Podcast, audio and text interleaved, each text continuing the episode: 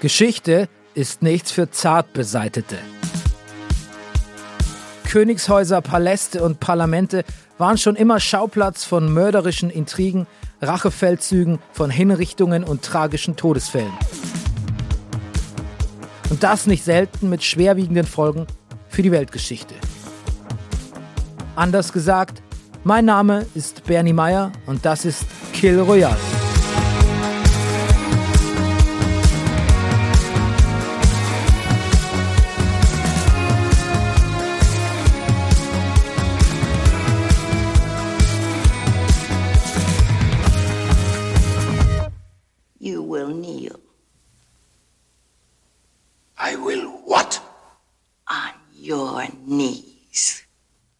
Hallo zu einer neuen Folge unseres kleinen, blutigen Wissensmagazins. Heute halten wir es mit Marc Anton und knien nieder vor einer der größten Königinnen aller Zeiten, Kleopatra der Siebten von Ägypten. Was wir da eben gehört haben, war ein Ausschnitt aus dem berühmten Historienfilm mit Elizabeth Taylor und Richard Burton, ein Vier-Stunden-Monument, das ich mir für diese Folge nochmal angeschaut habe. Und feststellen muss, das hat den Terminus Kostümfilm wahrlich verdient. Doch natürlich fehlt es dem Film an so mancher Stelle an Nuancen. Nuancen, die sich Kleopatra aber redlich verdient hat, denn sie ist so viel mehr als nur die machtgierige Strategin und Kopfverdreherin römischer Feldherren.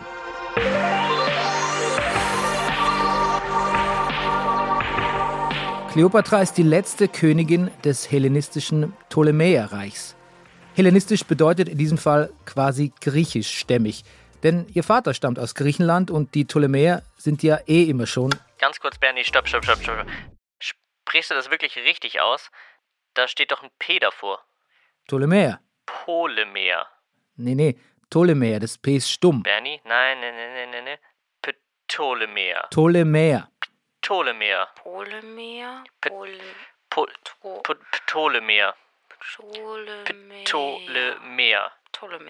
Ptolemer, Ja, ja, jetzt habt ihr es raus.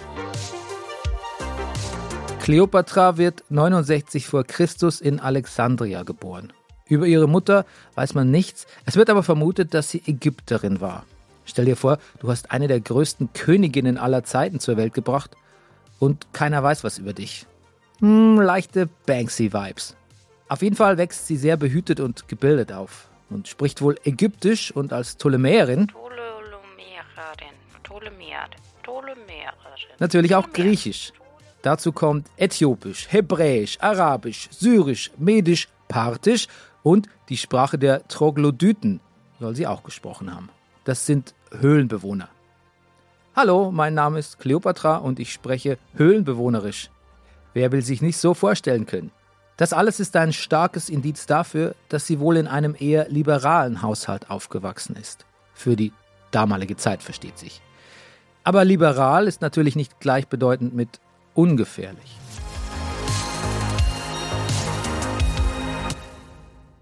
Davon ist die gesamte ptolemäische Geschichte geprägt, dass im Grunde Leute immer gefährdet waren, einer den anderen umgebracht hat, um selber an den Thron zu geraten. Also Kleopatras Vater war Ptolemäus der 13. oder der 12. Also heißt, in 300 Jahren sind das sehr, sehr viele, das will ich damit sagen. Und das heißt, da war wirklich von einer geregelten und, und ruhigen und entspannten Regierung keine Rede. Also aufgewachsen in einer Art Lannister-Familie. Immer mit der Angst im Nacken, dass dich irgendein naher Verwandter demnächst umbringt. Das taucht nervige Familienfeste dann nochmal in ein ganz anderes Licht.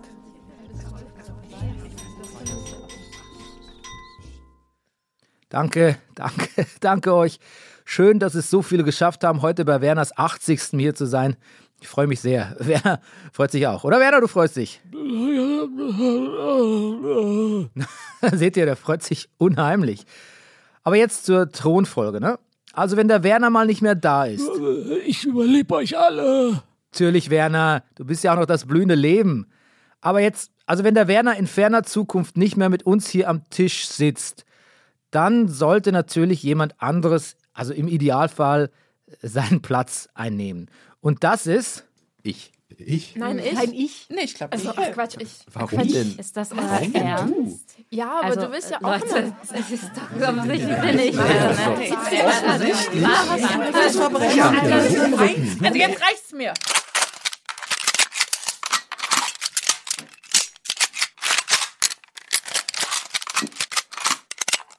Okay, okay, okay. Vielleicht vertagen wir das ja besser.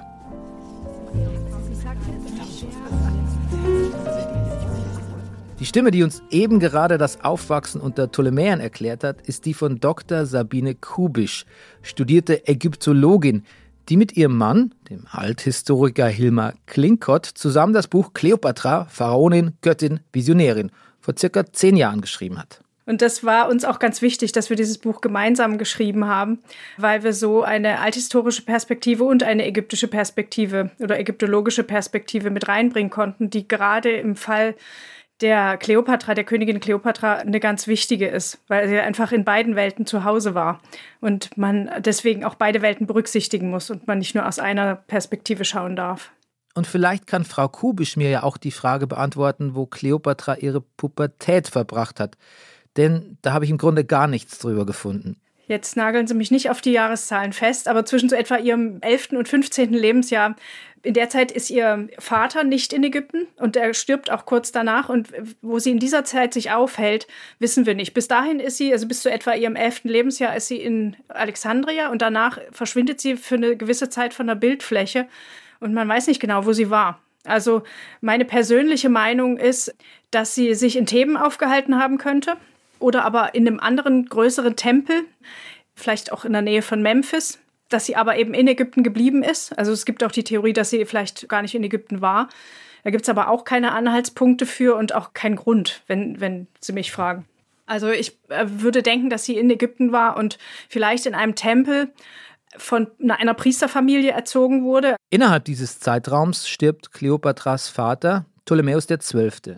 Eines natürlichen Todes übrigens, das muss man bei dieser Familie fast schon lobend erwähnen. Vorher hatte er allerdings noch eine Auseinandersetzung mit seiner ersten Frau, Kleopatra VI. und der gemeinsamen Tochter Berenike IV. Die beiden hatten es nämlich geschafft, ihm den Thron abzuluxen. Kleopatra VI. hatte da allerdings nicht mehr viel von, sie starb nach einem Jahr. Berenike blieb etwas länger auf dem Thron, aber Ptolemäus schlug mit Hilfe seiner römischen Gönner und einem gewissen Mark Anton zurück und ließ sie hinrichten. Wie gesagt, in dieser Familie ist niemand vor niemanden sicher, auch nicht die Tochter vom Vater. Fun Fact: Auch schon Ptolemäus Dad, also Kleopatras Opa, hat seine Frau und Mitregentin damals hinrichten lassen. Bevor Ptolemäus XII. stirbt, regelt er die Nachfolge unmissverständlich. Kleopatra soll auf den Thron. Na gut, nicht ganz alleine, zusammen mit ihrem Bruder, Ptolemäus XIII. Das ist noch kein Aufreger, da ohnehin nie eine Frau ohne einen Mann regieren darf. Aber das Kleingedruckte im Testament, das hat's in sich. Also dieses Testament ist auch einer der größten Knackpunkte in der Geschichte, dass er diesen Thron seinem Sohn hinterlässt, ist üblich. Und üblicherweise heiratet dann der Sohn die Schwester und beide regieren gemeinsam. In dem Fall ist aber Kleopatra als gleichberechtigte Partnerin neben ihrem Bruder zu sehen. Und das ist ungewöhnlich. Also der Bruder war ja auch deutlich jünger. Der war zu der Zeit, glaube ich, 13 oder so. Es könnte daran liegen, dass der Vater den Sohn nicht unbedingt als regierungsfähig angesehen hat. Oder vielleicht auch, das ist allerdings jetzt schon spekulativ, dass er das Potenzial seiner Tochter erkannt hat. Die war zu dem Zeitpunkt auch noch sehr jung. Aber vielleicht hatte sie ja schon den Ehrgeiz und das Engagement, irgendwie da politisch eine gewisse Rolle zu spielen. Der kleine Ptolemäus spielt vermutlich noch mit seiner Matchbox Sphinx, als seine 18-jährige Schwester sich schon für ganz andere Sachen interessiert. Zum Beispiel Machtpolitik.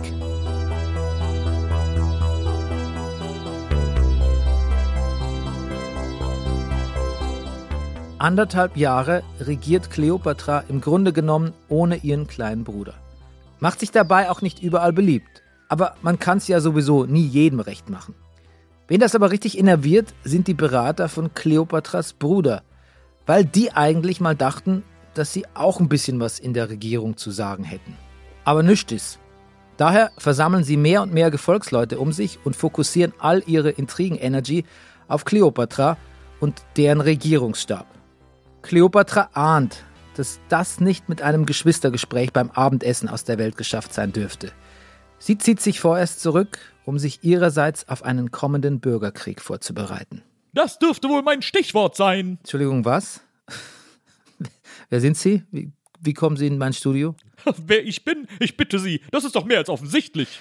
Ja, klar, Sie sind einer dieser Exzentriker, die in Bettlaken durch die Stadt geistern. Gibt's in jeder Stadt. Live Roleplaying nennt man das doch, oder? Live was? Ich weiß nicht mal, was das sein soll, aber weil ich heute so großzügig bin, gebe ich Ihnen einen Tipp. Hm, Aufgepasst. Ja. Veni, Vidi, Vici. Äh, Na? ähm, also da klingelt jetzt nichts bei mir. Avicii kenne ich, aber der ist ja leider schon tot. Seltsam. Das funktioniert eigentlich immer. Wie wäre es damit? Alea jacta est. Sorry. Nix. Gar nichts bei mir. Das ist doch. Warten Sie, ich muss überlegen. Ähm, also, Alea jacta est was nicht. Veni, vidi, vici. Also unter uns, ich habe Cäsar natürlich erkannt. Ne? Ich hatte ja auch Latein von der siebten bis zur elften. Aber ganz so einfach wollen wir es ihm ja auch nicht machen, oder? Aber das war schon sein Stichwort vorher mit dem Bürgerkrieg. Da hat er schon recht. Was genau hat er eigentlich damals in Ägypten verloren? Will er Partei für Kleopatra ergreifen? Cäsar kommt eigentlich aus einem ganz anderen Grund nach Ägypten. Er hatte ja auch, parallel läuft ja auch in Rom ein Bürgerkrieg ab. Hm. Und in diesem Bürgerkrieg wird sein großer Gegner Pompeius besiegt. Pompeius flieht nach Alexandria beziehungsweise nach Ägypten, wird aber dann schon an der Küste Ägyptens von Ptolemaios dem 13. ermordet oder auf Veranlassung von Ptolemaios dem 13. Und dann kommt Caesar nach Alexandria, bekommt den Kopf des Pompeius, seines Gegners, überreicht und der König denkt, jetzt ist die Sache in Ordnung, aber Caesar ist dadurch not amused, dass Pompeius ermordet wurde. Hm. Und daraus entwickelt sich dann dieser Konflikt. Die Verbindungen zwischen Ägypten und Rom, die gehen schon zu diesem Zeitpunkt 200 Jahre zurück.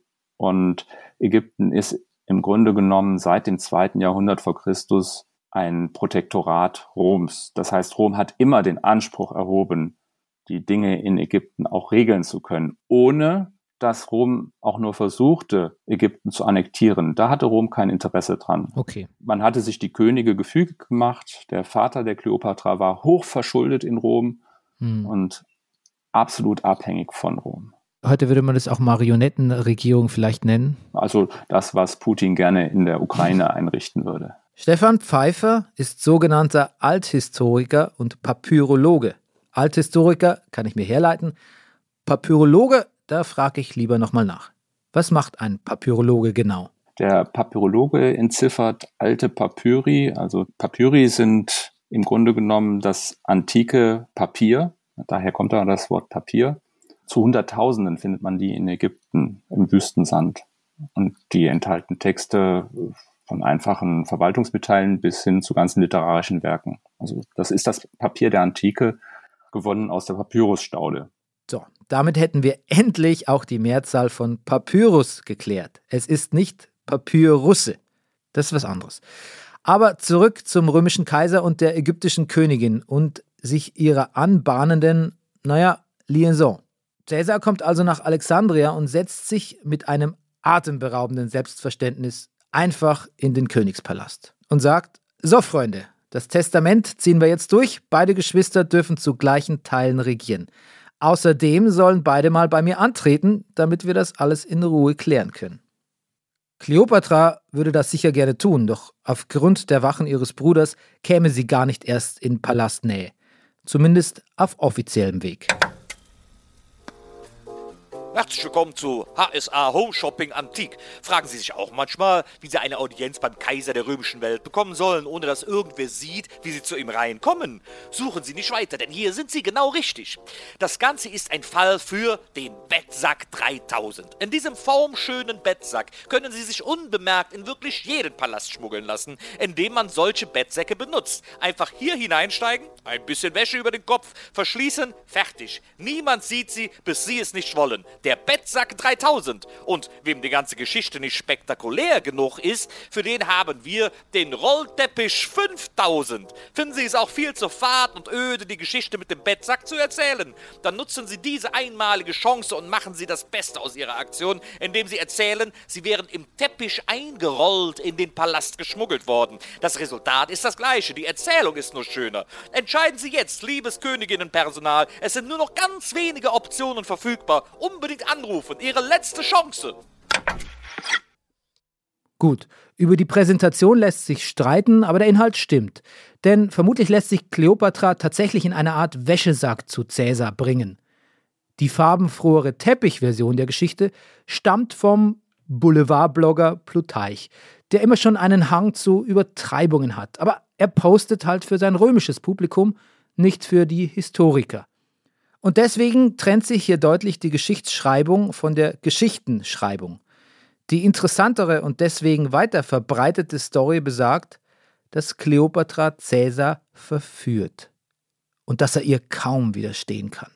Der Beginn einer großen, langen und innigen Liebe. Ja, you wish. Kleopatras Verführungskünste sind zu diesem Zeitpunkt wohl eher unterentwickelt, um es mal so höflich wie möglich auszudrücken. Aber was soll das überhaupt sein? Verführungskünste. Und was immer wieder gerne vergessen wird, sie schmuggelt sich ja nicht auf Eigeninitiative in den Palast, sondern weil Cäsar sie sehen will. Was er aber sicherlich dann doch verführend findet, sind ihre Argumente, warum sie die bessere Königin sei und was das für Vorteile für Rom hat. Man darf nicht vergessen, Ägypten gilt damals als die Kornkammer Roms. Nun ist Cäsar aber mit der Ansage nach Alexandria gekommen, das Testament umzusetzen, und deshalb hat er dann auch Folgendes beschlossen. Kleopatra regiert gemeinsam mit ihrem jungen Bruder, und dann ist endlich mal eine Ruhe, Herrschaftszeiten. Immerhin ein Teilerfolg für Kleopatra, die ja sonst vom eigenen Bruder ganz weggemobbt worden wäre. Ein Teilerfolg, der sich bald zum Erfolg auf ganzer Linie mausert, denn diese Entscheidung bedeutet für den jungen Ptolemäus, dass er komplett in den Hintergrund rückt.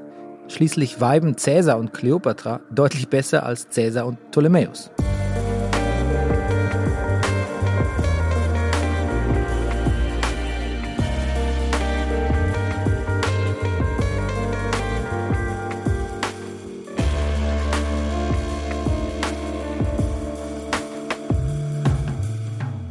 Es gab die Beziehung zwischen Caesar und Kleopatra, von der können wir ausgehen.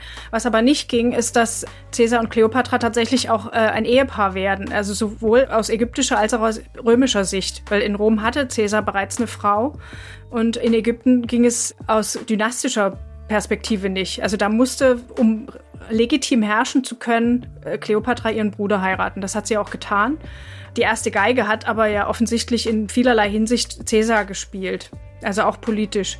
Ptolemaios wurde sozusagen klein gehalten und kam nicht recht zum Zug. Da mischten sich dann die Berater wieder ein. Das ist auch gute ptolemäische Tradition, dass einer versucht, den anderen aus dem Weg zu schaffen, damit man uneingeschränkt herrschen kann. Also das war, glaube ich, Ptolemaios Ziel, dass er allein herrschen wollte und deswegen sich sowohl Cäsars als auch seiner Schwester entledigen wollte. Das hat halt nicht funktioniert, weil Kleopatra die Unterstützung Roms hatte.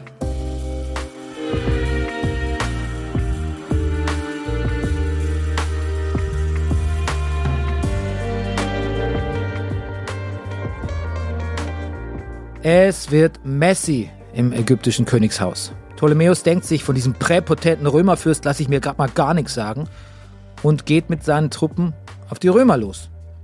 Caesar hingegen kann auf die Unterstützung von Kleopatra zählen, aber auch auf die vom ägyptischen Volk, das mega genervt von Ptolemäus Wutausbrüchen ist und anscheinend lieber eine ältere Herrscherin mit Gestaltungswillen hätte, als so eine pubertierende Machtmarionette, der man alles einflüstern kann. Ja, und zwischendurch mischt sich zu allem Überfluss auch noch Asinoe ein, eine Schwester von Kleopatra und Ptolemäus, die das Heer ihres Bruders übernehmen und selbst Königin werden will. Spoiler, die lässt Kleopatra ein paar Jahre später ermorden. Ganz nach Familientradition also.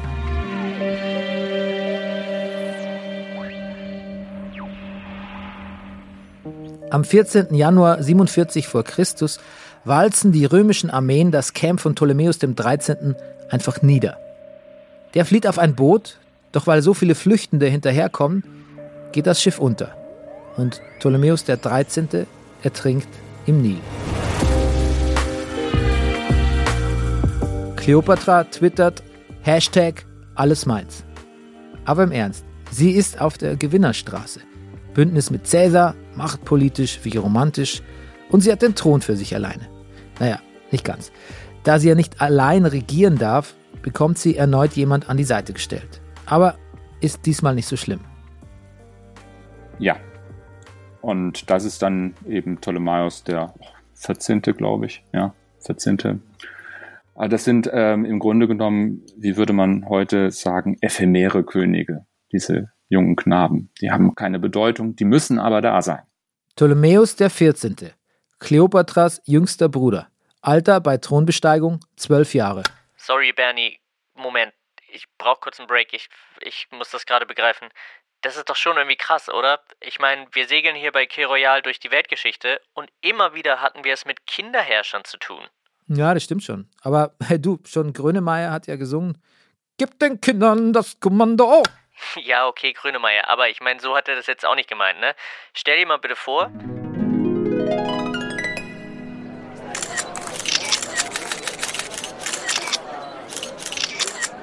Äh, Frau Bundeskanzler, Frau Bundeskanzler, jetzt wo Sie die Wahl gewonnen haben, was sind Ihre ersten Schritte? Also, erstmal Bubble Tea für alle. Es gibt ein Grundrecht auf Bubble Tea. Dann Schule erst ab 10 Uhr. Kein Autobahnausbau, sondern wieder mehr Geld für die Bahn. Freizeitparkgutscheine für alle Familien, einmal im Jahr und Streicheltiergehegepflicht für alle Gemeinden unter 50 EinwohnerInnen. Habe ich noch was vergessen? Ah ja. Reiche werden ordentlich besteuert und Noah aus der Parallelklasse wird gesetzlich dazu verpflichtet, mir auf die WhatsApp zu antworten, die ich ihm letzte Woche geschickt habe.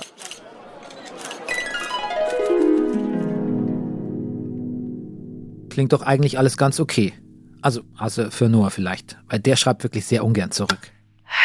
Ich weiß ja nicht. Ich mache hier trotzdem mal weiter, okay? Oh, äh, sorry, klar, äh, bin schon weg. Kann ich noch Grüße ausrichten? Kleopatra hat also Oberwasser und was macht man nach so einem Triumph? Klar, erstmal eine halbjährige Kreuzfahrt. Also diese Nilpfad kann man in Beziehung setzen mit, auch wieder in ägyptische Tradition setzen, mit dem in Besitz nehmen des Landes, des neuen Herrschers. Also dass das so eine Geste war, die ägyptische Pharaonen generell durchgeführt haben. Ich glaube, ganz, ganz früher hieß das das Horusgeleit. Also, dass man als, als neuer Herrscher sozusagen alle wichtigen Städten abfährt und sagt, so, ich bin jetzt der neue Herrscher. Und das hatte Kleopatra auch getan, beziehungsweise das war offensichtlich der Hintergrund dieser Reise, sich einfach als legitime Herrscherin Ägyptens zu präsentieren. Aber war es auch eine Erholungsreise? Nee, würde ich nicht von ausgehen. Also das war schon ein politisches Statement. Aber nicht nur das. Es ist vermutlich nicht nur eine Leistungsschau ägyptisch-römischer Herrschaft, sondern hat auch ganz praktische Gründe. Die Frage, ob Cäsar das sich überhaupt leisten kann, in diesen Bürgerkriegen, die sind ja noch nicht zu Ende, einfach mal fünf Monate eine Nilkreuzfahrt zu machen, um es äh, salopp zu formulieren, ist natürlich vollkommen berechtigt. Wir können ja nur sagen, dass er es getan hat. Und er ist da nicht alleine auf so einem Nilkreuzfahrtschiff mit der Kleopatra den Nil rauf und runter, sondern angeblich soll er 300 Schiffe dabei gehabt haben. Das heißt, das ist ähm, auch ein Statement, was er da bis an die Grenze Ägyptens bei Aswan abgelegt hat, wenn das alles so stimmt.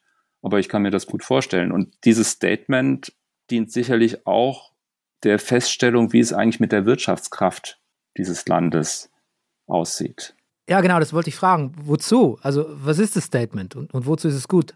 Also, es ist äh, sicherlich nicht eine reine touristische Vergnügungsreise, wie wir sie gerne machen würden und machen, sondern wenn er gefahren ist, dann hat er auch seine Verwaltungsleute dabei gehabt, die das Land erfasst haben, so wie Napoleon ein paar Jahrhunderte später nach der Eroberung Ägyptens nicht alleine Ägypten erobert hat, sondern auch einen ganzen Stab von Wissenschaftlern dabei gehabt hat, um die Wirtschaftskraft zu erfassen. Und ein bisschen eine Ortsbegehung, ein bisschen auch, ne? Genau. Cäsar lässt auf diese Weise sein Ägypten vermessen. Und auch Kleopatra hat Pläne und wird schwanger. Ob kühle Machtstrategie oder zu viel Wein auf dem schaukelnden Schiff bei Mondschein auf dem Nil, who knows. Aber es kann ja auch beides gewesen sein. Nach der Kreuzfahrt reist Cäsar wieder ab, zurück nach Rom eigentlich. Doch ein paar Schlachten müssen auf dem Weg nach Hause noch geschlagen werden. Und so dauert es ein weiteres Jahr, bis er in Rom ankommt. Kleopatra bringt in der Zwischenzeit den gemeinsamen Sohn zur Welt, nennt ihn Caesarion, damit auch jeder Bescheid weiß. Ihre Elternzeit verbringt sie in Alexandria, während Caesar sich in Rom so richtig feiern lässt. Schließlich hat er ein Quadrupel hingelegt, hat Gallien, Ägypten, Pontus und Mauretanien in der Schlacht besiegt. Danach darf auch Kleopatra mit allen Ehren und Propanz in Rom einziehen, so wie wir das aus den Liz Taylor Filmen kennen, oder? Denn eigentlich ist das nirgendwo überliefert. Aber vielleicht kommt sie ja auch wieder nur im Rollteppich 5000. Nein.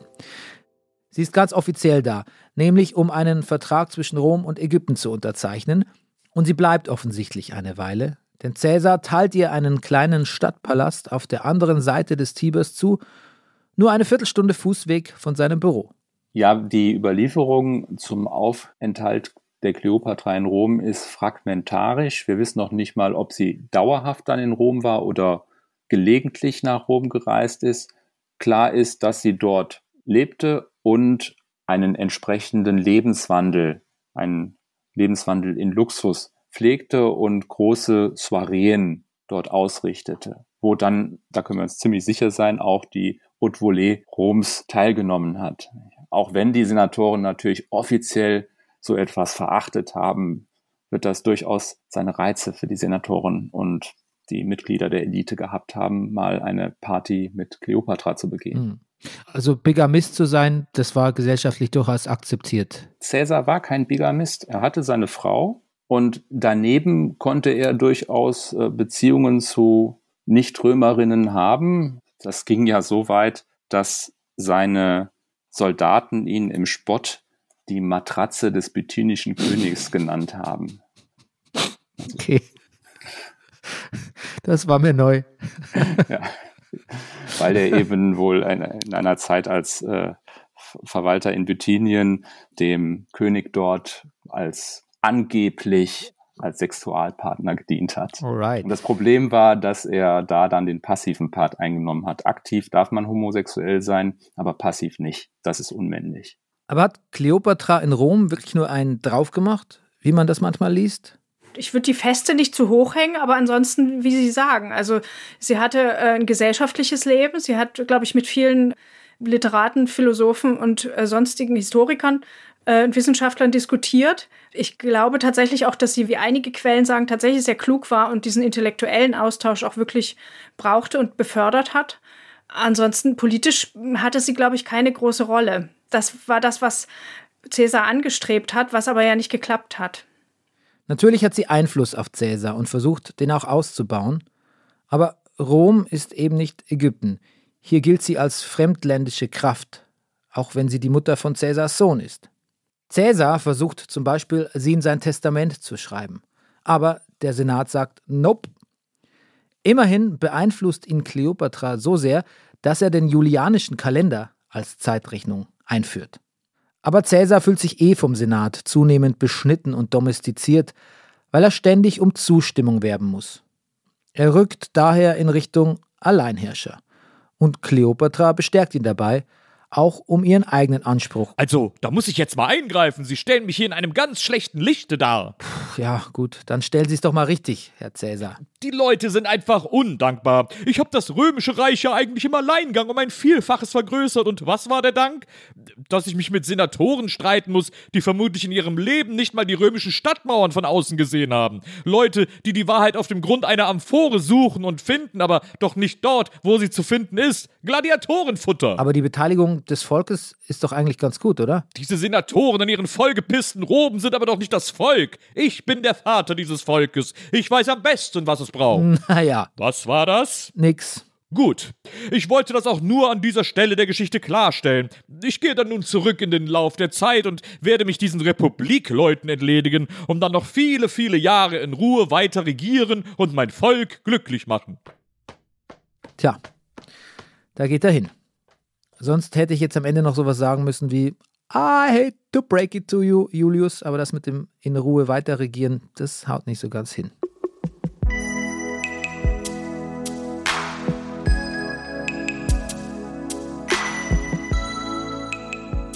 Julius Caesar von William Shakespeare.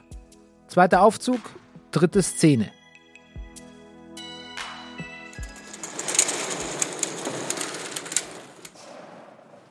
Cäsar, hüte dich vor Brutus, sei wachsam gegen Cassius, halte dich weit vom Casca, habe ein Auge auf Cinna, misstraue dem Tribonius, beobachte den Metellus Simba.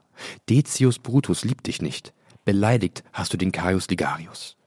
Nur ein Sinn lebt in allen diesen Männern, und er ist gegen Cäsar gerichtet. Wo du nicht unsterblich bist, schau um dich. Sorglosigkeit gibt der Verschwörung Raum. Mögen dich die großen Götter schützen. Der deinige Artemidorus.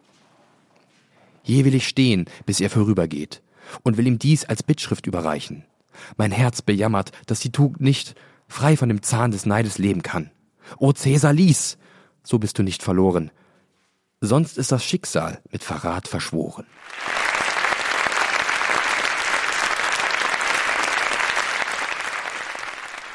Aber entweder hat Cäsar diesen Brief nie gelesen oder es gab ihn auch nie. Und Shakespeare hat sich den nur ausgedacht für den retardierenden Moment im Drama. Fazit: Brutus ersticht Cäsar. Daher auch Cäsars Catchphrase: Auch du, mein Sohn Brutus. Das hat nicht nur sämtliche Karten im Römischen Reich neu gemischt, sondern auch an Kleopatras Daseinsberechtigung in Rom massiv gekratzt. Sie ist ja im Testament nicht bedacht und ihr gemeinsamer Sohn natürlich auch nicht. Und sie erkennt, hier kann ich nicht bleiben. Das dürfte ungemütlich werden bei all den Machtkämpfen. Und so geht sie zügig zurück nach Ägypten, samt Entourage. Sie ist noch nicht lange wieder daheim, da stirbt Ptolemäus XIV. Es gibt die nicht unumstrittene Vermutung, dass sie ihn vergiftet haben könnte. Damit hätte sie der Sorge vorgebeugt, dass wieder irgendwelche windigen Gesellen zu viel Einfluss auf ihren Bruder nehmen und ihn gegen sie positionieren. Kleopatra tut nach dem Tod aber das einzig Logische, was jede und jeder von uns machen würde. Sie heiratet ihren Sohn und setzt ihn als Mitherrscher auf den Thron. Besagter Sohn Caesarion ist zu diesem Zeitpunkt übrigens drei ein Hoch auf alle Herrscher, die noch nicht mal ihren eigenen Namen schreiben können. Damit untermauert sie einmal mehr ihre Machtposition in Ägypten. Und dazu kommt eine ganz praktische neue Beziehung oder auch die Liebe ihres Lebens, je nachdem. Vorhang auf für Marcus Antonius. Das ist doch der Ex von JLo, oder? Oh, du meinst Mark Anthony. Aber danke für deine hilfreiche Wortmeldung. Ah ja, sorry. Ähm, ich muss, ich, äh, da hinten ist so ein Mikro umgefallen. Ich gehe da mal gerade gucken. Ja, das machst du mal lieber. Marcus Antonius oder Marc Anton ist kein Unbekannter für Kleopatra. Er war sowas wie Cäsars Favorite Feldherr und Kleopatra und er sind sich in Rom sicher ein paar Mal begegnet. Und dieser Marc Anton wird jetzt der neue Herrscher über die östlichen Gebiete, zu denen auch Ägypten gehört. Die westlichen bekommt der offizielle Cäsar-Erbe Octavian zugesprochen, der spätere Kaiser Augustus. Und zusammen mit Marcus Lepidus, einem römischen Politiker, führt dieses neue, zweite Triumphirat das römische Reich. Lepidus wird sich schon bald durch fatale Allianzen selbst ins Ausschießen und es bleiben nur noch Antonius und Octavian – aus denen in diesem Leben auch keine Freunde mehr werden. Aber ganz langsam. Da Mark Anton jetzt über die östlichen Provinzen herrscht, zitiert er jeden König, der ihm untersteht, zu sich, um sich ein Bild der Lage zu verschaffen. Und natürlich wünscht er sich auch einen Besuch von Kleopatra. Da gerät er aber an die falsche. Denn eine Kleopatra erstattet doch nicht einfach so Bericht an einen fremden Herrscher. Wie sieht das denn beim Volk aus? Eine Kleopatra legt einen Auftritt hin, der einer Königin gebührt. große Beyoncé-Gala-Vibes. Das ist wirklich eine Show. Ich glaube, das kann man gut so bezeichnen. Da ist auch nicht egal, wer zu wem kommt und wer wann zu wem kommt. Also Marc Anton ist in, in, in Tarsos und Cleopatra kommt nicht einfach zu ihm, sondern sie wartet, bis sie gerufen wird. Dann kommt sie mit einem großen Brimborium und einem Schiff, auch wieder inszeniert, reist sie da an, um da mit Marc Anton eben dann den Sieg zu feiern. Hm. Mit vergoldetem Heck und Purpursegeln. Ja, sagt so man, sagt ne? die Quelle, genau. Das ist eine ganz absurde Situation. Der Marc Anton sitzt da in Tarsus, vielleicht in der Burg oder an der, auf der Agora. Und dann kommen die verschiedenen Klientelkönige Roms und machen ihre Aufwartung vor ihn. Und irgendwann erscheint auch Kleopatra, nachdem sie von einem Gesandten des Marc Anton dazu überredet wurde, dann doch mal nach Tarsos zu kommen. Und sie erscheint dort als Aphrodite auf einem prachtvollen Schiff. In dem Moment schafft sie es im Grunde genommen, das Machtverhältnis zwischen ihr als Klientin des Marc Anton und Marc Anton als Herrscher zu drehen. Denn anstelle zu ihm zu gehen, lässt sie ihn zu sich kommen. Ob das jetzt aber wirklich so geschehen ist oder ob das der literarischen Tradition geschuldet ist, dass man eben zeigen will, dass Kleopatra Marc Anton unterworfen hat, das weiß ich nicht. Egal wie fancy Kleopatras Boot wirklich war und wie viele Lustknaben ihr Luft zufächelten, während sie angeblich lasziv auf einer Sänfte lag, es geht darum, dass sie auf keinen Fall dieses Boot verlässt. Sie wird von ihm gerufen und, und er wird, kommt dann zu ihr als Bittsteller und nicht umgekehrt. Das ist schon der Gedanke dahinter. Ob das Schiff jetzt so ausgesehen hat und so vergoldet gewesen ist, das, das ist, glaube ich, da war die Quelle vielleicht auch einfach entsprechend fantasievoll. Aber die Fakten, die muss man, glaube ich, so sehen. Also, dass Kleopatra da auf Gesuch anreist und dann eben sich besuchen lässt von Marc Anton. Die darauffolgenden Tage schmeißt sie dann aber doch die großen Mark Anthony-Festspiele. Doch warum eigentlich?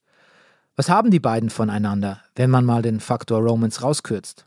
Marc Anton ist auf Kleopatra angewiesen, weil sie über die Ressourcen Ägyptens verfügt. Kleopatra wiederum ist auf Marc Anton angewiesen, weil sie in ihm den Garanten ihrer Herrschaft und ihrer neuen Dynastie sieht. Das wäre das Quid pro quo in der ganzen Angelegenheit. Also alles beim Alten. Sex and Politics. Marc Anton scheint nach diesem Event einen Narren an Kleopatra gefressen zu haben. Er überwintert sogar in Ägypten, obwohl er auch noch eine Frau in Rom hat. Wenn Sie fragen, was Marc Anton für ein Typ war, da gibt es natürlich vollkommen unterschiedliche Ansichten. Ich persönlich denke, dass er ein Hedonist war und das Leben versuchte in vollen Zügen zu genießen, aber das ist natürlich eine ganz persönliche Ansicht von mir. Sein Bild in der Überlieferung ist eben ein sehr schlechtes. Die Römer versuchen ihn im Grunde genommen als eine Inkarnation eines hellenistischen Königs, einen neuen Ptolemäer darzustellen, der total verweiblicht ist, der von einer Frau beherrscht wird und in dem es nur noch darum geht, Wein zu trinken und gut zu essen. Aber ich kann mir das eigentlich bei Marc Anton ganz gut vorstellen, dass der den leiblichen Genüssen nicht abgeneigt war. Ein Bon vivant also. Die beiden machen sich eine gute Zeit in Ägypten. Muss man sich vielleicht so vorstellen wie so eine Montage in einer Romantic Comedy zu Ooh, baby, I love your way. Da sehen wir dann, wie sie angeln gehen und Kleopatra ihren Mark mit einem Köder austrickst, damit er das Gefühl hat, auch wirklich ein geiler Angler zu sein. Und dann laufen sie verkleidet durch die Stadt und erschrecken Passanten. Und Cleo zeigt ihr Marki lachend, wie sie so eine unendlich teure Perle in Essig auflöst, einfach nur weil sie es kann. Ach, es ist einfach eine unbeschwerte Zeit zweier Lovebirds. Hätte ewig so weitergehen können. Tut's. Aber natürlich nicht, denn wir sind bei Kill Royal. Marc Anton muss irgendwann ja auch wieder seinen römischen Herrschaftsbereich befrieden und heiratet nach dem Tod seiner Frau die Octavia. Das ist die Schwester von, wer hätt's bei dem Namen geahnt? Octavian, sein Koalitionspartner. Zwischen den beiden Triumvirat-Kollegen läuft's nämlich nicht mehr so wahnsinnig gut, doch die Hochzeit bringt für eine kurze Zeit wieder Ruhe in das Verhältnis. Man weiß nicht genau, wie Kleopatra auf diese Hochzeit reagiert. Eigentlich wäre sie ja die logische Frau an Marc Antons Seite. Society-Reporter wie Plutarch behaupten, sie sei gebrochenen Herzens durch den Palast geirrt. Es gibt aber auch weniger romantische Einschätzungen. Ich glaube, dass das Kleopatra nicht groß interessiert hat. Das sind diese politischen Heiraten in der römischen Elite. Marc Anton musste Octavia heiraten, weil sie das Bündnis mit Octavian sicherte. Wie er mit Octavia umgegangen ist und ob er sich für sie interessierte, das spielt überhaupt keine Mhm. Rolle. Trotzdem löst er später dann seine Ehe mit Octavia auf und heiratet angeblich römischen Angeblich. Quellen Kleopatra. Also ganz egal kann es zumindest ihm nicht gewesen sein, oder? Die Auflösung der Ehe diente ihm vor allen Dingen dazu, den politischen Bruch mit Octavian zu markieren. Das heißt, es ging ihm da gar nicht um Octavia, sondern es ging ihm darum, Octavian klar zu sagen, wir beide können nicht mehr miteinander. Wir müssen jetzt gucken, dass wir zu einer Lösung in dem Sinne kommen, dass allein ich die Herrschaft ausübe. Und Kleopatra äh, wird ihn da sicherlich unterstützt haben. Und nach so einem Affront, so einer öffentlichen Demütigung, kann es nur eine Antwort geben. Gemeinsamer Brunch. Nein, natürlich Krieg. Der Showdown ist eröffnet. Marcus Antonius versus Octavian. Und doch müssen die beiden Kontrahenten ihren Konflikt so ein bisschen um zwei Ecken rechtfertigen.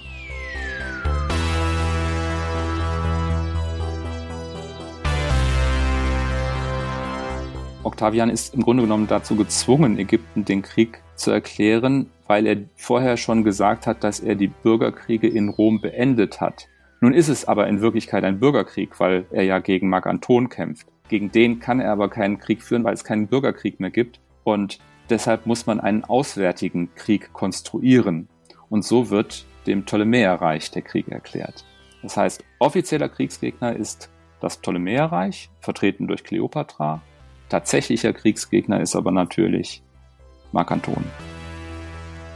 Im Rahmen dieser Auseinandersetzung ereignet sich die legendäre Seeschlacht bei Actium, in der Kleopatra und Antonius sich zunächst ganz ordentlich behaupten, doch dann kommt es zu einem der größten Mysterien in der Geschichte antiker Schlachten. Obwohl der Battle in vollem Gange ist, setzen plötzlich 60 Schiffe aus Kleopatras Flotte Segel und versuchen durch die feindlichen Linien zu brechen. Was ist los? Verliert Kleopatra die Nerven? Mark Anton muss ohne ihre Hilfe aufgeben und es ist das Ende seiner Macht in Rom. Er versteckt sich danach bei Kleopatra, die so tut, als wäre nichts gewesen. Die Geschichtsschreibung ist sich hier unsicher. Hat Kleopatra Mark Anton im Stich gelassen, um es sich mit Rom nicht zu verscherzen? Um in Ägypten die kommende Herrschaft ihres Sohns Caesarion zu sichern? Oder war die Flucht abgesprochen, weil beide keine Chance mehr auf einen Sieg über Octavian gesehen haben?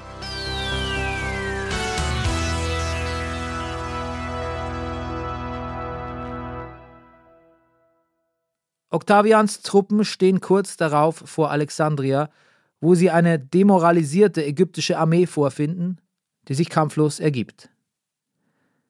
Einen eh schon depressiven Mark Anton erreicht kurz darauf die Nachricht von Kleopatras angeblichem Selbstmord und er stürzt sich in sein eigenes Schwert, wie es der römische Ehrenkodex vorsieht. Nur leider ist er danach nicht tot. Oder auch Gott sei Dank, denn jetzt erfährt er, dass seine Kleopatra noch lebt und lässt sich zu ihrem Mausoleum bringen, wo die sich verschanzt hat. Da dieses Mausoleum aber noch nicht ganz fertig ist, bleibt der Eingang versperrt und Marc Anton lässt sich mit Seilen in den zweiten Stock hieven und von da durch ein Fenster zu Kleopatra. So ja, warte mal. Er baumelt da oben. Noch ein kleines Stückchen höher. Jetzt noch, ne? Stopp! Müsste reichen hier. Jetzt müssen wir ihn zum Fenster drehen. Ja, so ist gut. Moment, Moment. Oh, nicht so schnell, das ist nicht das Fenster. Oh, das ist die Wand. Moment. Oh, oh. Ah, scheiße, daneben. Da seid mal hier ein bisschen vorsichtiger, ha? Siehst du, dass er da an die Wand knallt? Ich kann hier gar nichts sehen wegen der verdammten Sonne. Du musst mir schon genaue Anweisungen geben. Ich gebe dir gleich genaue Anweisungen. Du. Wenn ich es mir so überlege, oh, könnt ihr mich auch wieder runterlassen. Ich kann ja auch hier vor dem Mausoleum sterben. Reicht ja auch. Ach, Quatsch mit Soße, Herr Antonius. Der kriegt das schon hin. So, noch ein Stück zurück. Ja, so ist gut. Stopp, stopp, stopp. Und jetzt noch immer zur Seite drehen. Okay, jetzt drehen. Nein, nein, das ist wieder die Wand. Vorsicht, Vorsicht. Ah, hör mal, bist du blind? Ist ja schon wieder hier in die Wand. Ich hab doch gesagt, ich sehe nichts. Lass mich doch bitte wieder runter, bitte. Hör mal, Meister, wenn du noch einmal gegen die Wand knallst, ne? Ich schwör dir, dann ist ja vielleicht was los. Ja, gib mir mal richtige Anweisungen. Also, jetzt noch ein kleines Stück runter. Ja, so. So ist es gut, ja. Jetzt aber, rin damit, drehen. Ich drehe. Nein, nein, ich, ich kann nicht hinsehen. Ich. Ja, jetzt ist er drin. Ja, hab ich doch gesagt. So, jetzt musst du ihn nur noch runterlassen. Aber Vorsicht, ich habe noch ein Schwert im Körper stecken. Klar, ich lass ihn runter. Aber Vorsicht. Ja. Wer weiß, ob das wirklich so umständlich war, wie es sich hier anhört. Doch es ist auch auf morbide Art romantisch, denn offensichtlich will Marcus Antonius in seiner letzten Stunde bei seiner Kleopatra sein und stirbt in ihren Armen. Für Kleopatra geht spätestens damit alles den Bach hinunter. Sie steht nun unter der Kontrolle von Octavian, der wenig für sie und ihre Avancen übrig hat. Denn angeblich will sie ihn sogar noch ein bisschen bezirzen und er ist immun gegenüber ihrem Charme. Aber wer weiß, ob das nicht auch nur wieder eine Räuberpistole von Plutarch ist. Sie begreift, dass Octavian keine Gnade walten lässt, spätestens als er Caesarion gefangen nimmt. Letzte Chance, das eigene Narrativ zu kontrollieren, Suizid. Doch wie? Das ist immer so die liebste Frage. Ich finde das auch wunderschön dargestellt in dem Film mit Elizabeth Taylor, als sie sich dann eine Schlange zur Brust nimmt oder was auch immer. Sie hat sich wahrscheinlich einfach mit Gift ermordet. Die Schlange ist eine Erfindung der Überlieferung, weil es irgendwie ein, auch ein schönes Narrativ ist. Man hat festgestellt, dass das ein ziemlich unangenehmer und unkontrollierbarer Tod ist, wenn man sich so eine Kobra an die Brust setzt. Wie auch immer sie es angestellt hat, Kleopatra die siebte ist Geschichte und mit ihr auch die Herrschaft der Ptolemäer, diese fröhlich mörderische Dynastie.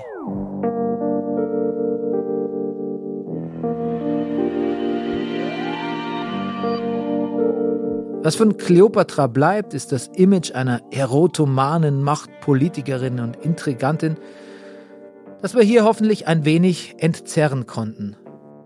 Und wenn nicht, dann versucht das unsere Expertin Sabine Kubisch ein letztes Mal.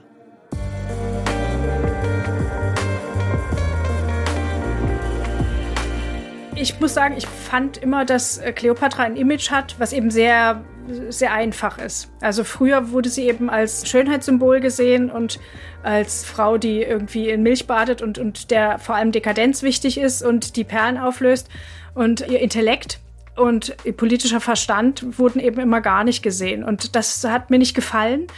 Da ist inzwischen auch viel weg von, von diesem Image. Aber mir ging es immer darum, rauszufinden, ist das wirklich so? Ist sie wirklich so eindimensional oder ist da vielleicht doch mehr? Und ich sehe sie tatsächlich lieber als intelligente und wortgewandte Politikerin als als äh, Frau, die Leute über die Klinge springen lässt und die Perlen auflöst und die in Milch badet, damit sie selber einen besseren Teint hat.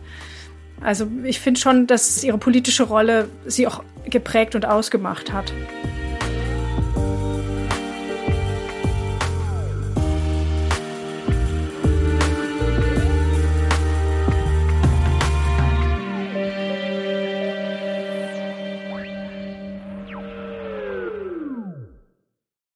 Nächstes Mal bei Kill Royale. Die Bartholomäus Nacht war eigentlich eine ganze Mordsaison, in der Katholiken Protestanten abschlachten. Warum? Weil es die Eliten vormachen. Religiöse Massaker.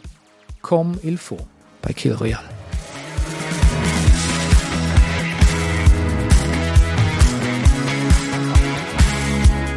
Kill Royale ist ein Podcast von Zebra AudioNet, produziert von Pool Artists. Die Recherche zu Kill Royale stammt von unserem Moderator Bernie Meyer. Das Buch wurde von Nils Buckelberg geschrieben. Unser Redakteur ist Wenzel Burmeier. Produktion und Sounddesign sind von Milica Tikeljeva mit Unterstützung von Maria Swedrick. Unser besonderer Dank geht an Dr. Sabine Kubisch, Stefan Pfeiffer, Paula Georgi, Jessie Götz und Charlotte Steinbach. Unser Titelsong ist Easy Way Out von Roosevelt.